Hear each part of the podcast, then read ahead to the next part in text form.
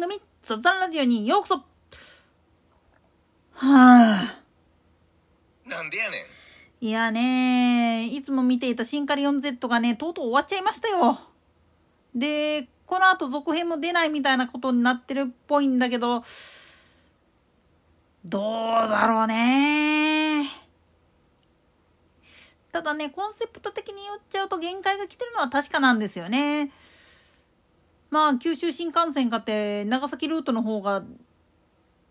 もう出来上がるって言ってるし N700 のまあ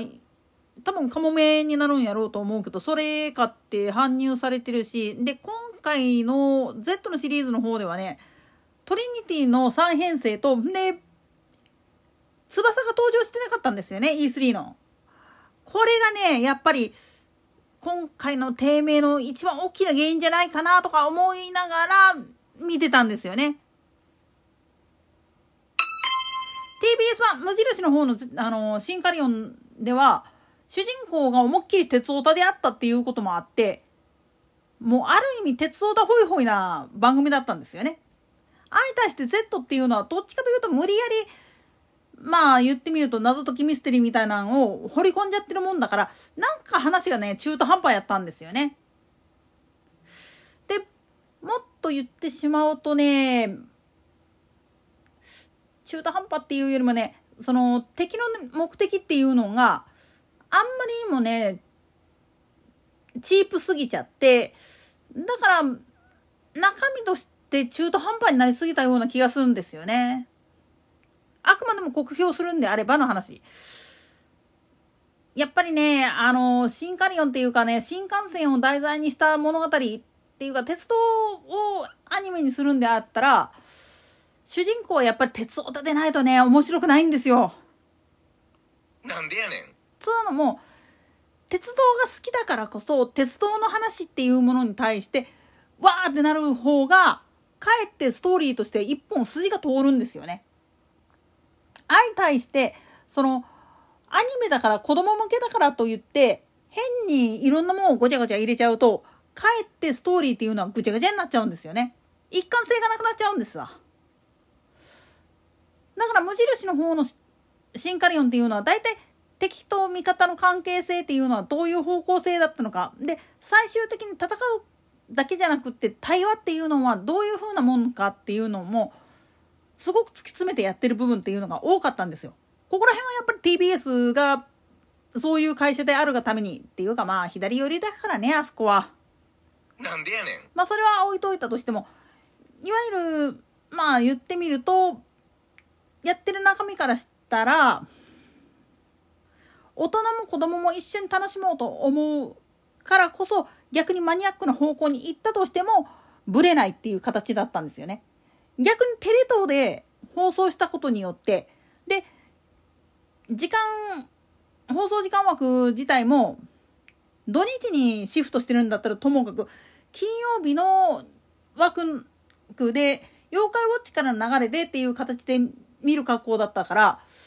どっちかというとねそっちに引っ張られる格好になってるんですよね。これがねやっぱり惜しい。どうせやるんだったら、もっと鉄な方向に走ってくれたらよかったのに。だからね、逆にね、しんくんよりもね、アブトの方を主役にしといて、やった方がよかったん違うかなとか思うんですよね。そこら辺がめちゃくちゃもったいない。はっきり言ってもったいないです。で、もっと言えるのは、やっぱり金曜日の時間帯にスポーツ中継とかを入れてしまって、それで飛んで飛んで飛びまくってるから、放送回数が少ないんですよね圧倒的に。で7時30分のスタート正確には7時25分なんだけれどものスタートっていうことがあらになっちゃってるんですよね完全に。それやったら最初から土曜日の朝っぱらあるいは日曜日の朝っぱらのトップバッターとかに持ってきておいた方が本当は良かったんじゃないかなっていうふうにも思うんですよね今更なんだけれどね。ただねやっぱスポンサーさんっていうか実際あの枠2時間ある枠のほぼほぼ全体が宝富枠なもんだからどうしても統一性っていうかそういうのを保たせようと思うと備えになってしまうんじゃないかなっていう部分があったのは致し方ないんですよね。まあ、プラレール自体がね、シンカリオンのシリーズっていうのは一応プラレールの企画ですから、それの関係上やっぱりそうならざるを得なかったんじゃないかなっていうふうにも推察できるんですよね。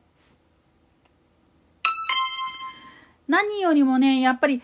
その話の中身が中途半端すぎたっていうのがやっぱ惜しいんですよね。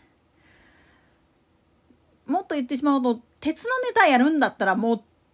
とことん鉄でいかないとダメなんですよ。子供たちが一番飽きるパターンっていうのは、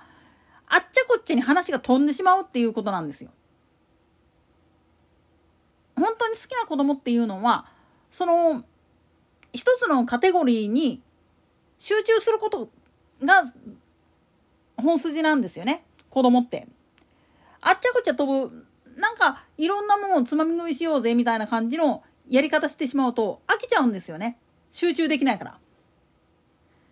だからそういう意味では、あの、Z の方があんまりにもその内容を詰め込みすぎてしまって、どっか迷走してしまった部分があるなっていうふうにも思ったんですよね、全体的に見てて。それとプラスして、本家の方、本家っていうか TBS 版の方のシンカリオンでは、山形新幹線とか、で、N700 の九州山陽相互乗り入れの車体と、ね、光レールスター700系なんかも登場してたっていう、そういうのがあって、もうちょい見応えがあったんですよね。まあ、そういう意味ではね、ボリュームがね、なんか減ってるなって思ったら、うん、そこだよなっていう感じなんですよね。とはいえ最終回にチロッと、もうこれネタバレです一つしておくと、最終回に、これは無印からの続編ですよっていうことを示すために、わざと進化理論っていう、無印の方のあのオープニングテーマをパッて流したのは、これはまあ普及点ですわ。一応この物語はあれの続きなんだよっていうのがちゃんとわかるように。でもね、どうせそれで続きでやるんであるんだったら、やっぱり主人公をチェンジさせるっていうのは、